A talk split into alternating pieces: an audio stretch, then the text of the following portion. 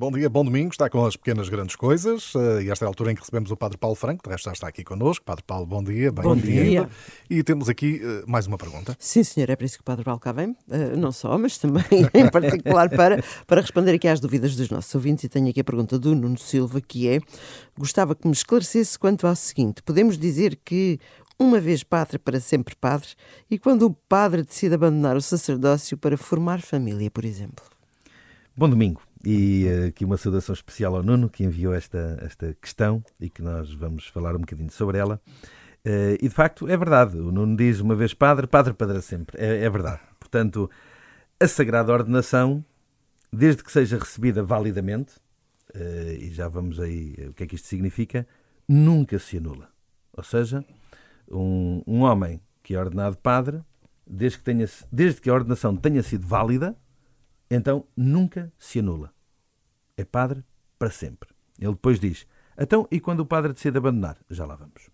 Mas, já agora, perceber isto do que é ser recebida a ordenação validamente. Certo. Portanto, a ordenação, em, em princípio, presume-se válida. Portanto, quando há um padre, a gente presume que a ordenação for, foi válida. Pode acontecer alguma situação que se pode pôr essa dúvida. E então, quando se põe essa dúvida, pode ser feito um processo, eh, enfim, isto é nos, nos organismos da Santa Sé, um processo de averiguação para perceber eh, e para averiguar essa validade da ordenação.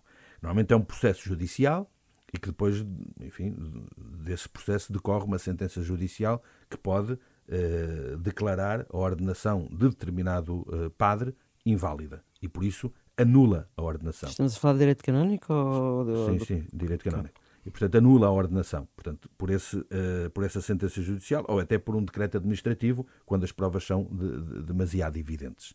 Isto pode, pode ter a ver com uh, a coação, uh, por dolo, por...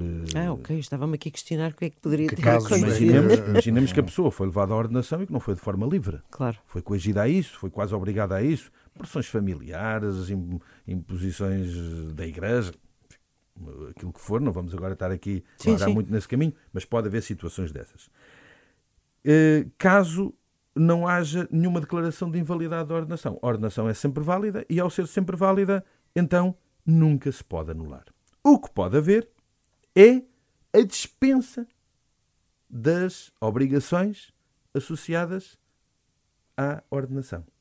Ou seja, um padre a dispensa tem... é uma coisa, de, se não quiseres, não fazes. Não, é, é não, mais não, vinculativo, não é? Não pode é... exercer.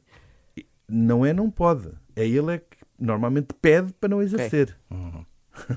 portanto, se há uma pessoa que é dispensada, portanto, imaginemos que eu, o Nuno Silva põe aqui, um, um padre que decide abandonar o sacerdócio para formar família, por exemplo. Uhum. Às vezes são é um caso muito comum. Certo. Talvez o dos mais, mais comuns. comuns. talvez. talvez os mais comuns. Que a certa altura, no seu discernimento, no seu caminho, diz: Não, acho que não é por aqui a minha vida, prefiro, quero, quero formar família. Então, o que é que ele faz?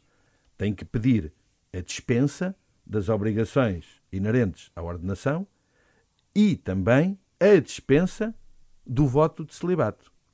Há uns tempos atrás estávamos aqui a falar dos votos, não é? Sim, certo. Sim, sim, é Foi há 15 dias, falámos dos votos. É, um, é, uma, é uma, no fundo uma promessa, não é? Exatamente. O padre na ordenação faz voto de celibato. Voto de, de celibato consagrado. E, portanto, como fez esse voto, tem que pedir a dispensa desse uhum. voto para não estar obrigado a ele. Porque não está obrigado a ele para o resto da vida. E uma coisa está, é, é, está separada da outra. Eu posso pedir a dispensa das obrigações do Ministério, não estar obrigado a celebrar a missa pelo povo que me está confiado, não estar obrigado uh, à obediência ao Bispo Diocesano a que estou vinculado, ou ao Superior Maior, para o caso dos institutos religiosos. Posso pedir essa dispensa, mas isso não significa que me dispense do celibato. A dispensa do celibato é outra dispensa uh, paralela. Portanto, há aqui lugar a duas dispensas. Portanto, isto chama-se o rescrito da Santa Sé, portanto, isto é pedido à Santa Sé, ao Vaticano, uh, e é um, rescrito, quer dizer, uma resposta a dispensar o sacerdote dessas suas obrigações. Essa é a situação mais comum. Pode haver depois uma outra situação em que o padre já não, não, não fica obrigado a, eh, a cumprir aquilo a, a, que, a que se propôs no dia da ordenação, que é por demissão do Estado clerical. Ou seja, pode haver uma situação grave, na vida do padre, normalmente por situações graves, gravíssimas, não é? Já agora, faço aqui um parênteses. Relativamente à dispensa, também a Santa Sé só dispensa um sacerdote as obrigações do ministério por situações gravíssimas. Não é assim, olha, agora apetece-me. Não, não funciona assim. Sim, acredito que sim, claro. As coisas são um bocadinho mais Rigorosas. rigorosas. Pronto. Relativamente a esta questão da demissão, é um outro, um outro, um- uma outra forma em como pode-se perder o Estado clerical, é por demissão, e aí, normalmente, é uma demissão imposta pela autoridade eclesiástica, pela Santa Sé, hum, e, que, e que está associada normalmente a um processo, a um processo judicial. Tem-se falado muito nestes últimos tempos sobre a questão Dos abusos. dos abusos de, de- de menores ou, ou- ou pessoas vulneráveis. Eh, é um dos casos em que, eh, provado o abuso, o, novo, o novo Código Penal da Igreja eh, impõe a, Essa a, pena, a pena da demissão do Estado clerical. Portanto, é um dos casos. Pode haver outros, e existem outros. Não vamos agora também entrar aqui no, no- no direito Sim, penal da estamos a dar Igreja. alguns exemplos, é? dizer apenas a título de exemplo que pode haver uma demissão do Estado clerical. Mas isso não significa que a pessoa deixe de ser padre. Ou seja, a pessoa será sempre padre porque recebeu a ordenação validamente. No entanto, ou está dispensada de exercer o ministério ou foi demitida do Estado clerical e, portanto, não pode exercer o ministério. Mas isso leva-nos também a uma, pode levar-nos a uma questão que é, eh, mesmo nessas circunstâncias, em demissão ou em dispensa, pode exercer ainda assim algumas tarefas do Ministério ou não? Por exemplo, batismo. Sim. O, o o batismo, qualquer leigo pode. Pois é verdade, tem razão. nessa perspectiva, exatamente. Isto só se coloca num, num sacramento, que é aquele sacramento que alguém pode ter necessidade e não tendo outro sacerdote, eh, aquele pode eh, exercer para o bem da pessoa. A questão aqui não é o direito que ele tem de exercer esse, eh, esse, essa, esse- essa tarefa, essa, essa, essa- esse dever, por assim dizer.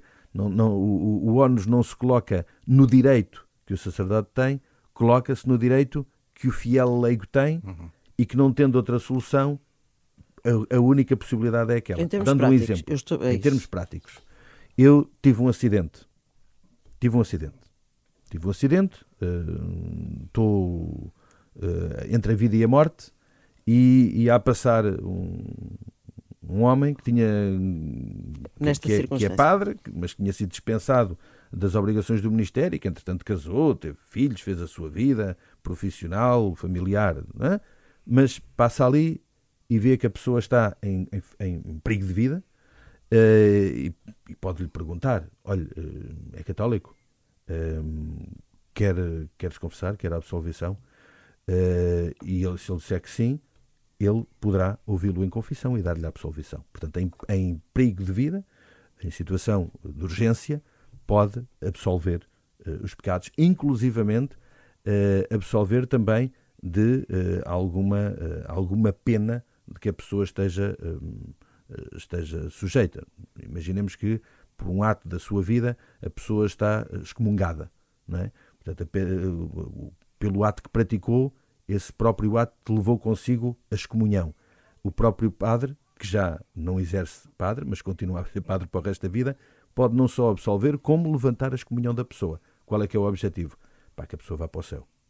Eh, E, portanto, a, a- Igreja, mesmo nestas situações, garante que eh, até, ao último, até à última possibilidade, todas as pessoas têm acesso à salvação e ao perdão dos seus pecados. Portanto, normalmente a questão mete-se na questão da confissão. A questão do batismo, como isso qualquer lei pode fazer, não se colocaria, porque mesmo que não, não fosse padre, o poderia fazer. Poderia fazer, a claro. única questão que se coloca é exatamente na questão da confissão. E sim, nestes casos concretos, pode, pode realizá-lo. Qualquer dia vou escrever um livro com o que aprendi aqui. Ou então o Padre Paulo é que devia escrever. É mais, É mais mais por aí, isso. não é? Prefiro que a gente converse os dois Sim, e a Dina escreve. Padre Paulo, muito obrigada. No próximo Obrigado, domingo, se eu. Deus quiser, cá estaremos. E até para a semana. Até Até para a semana.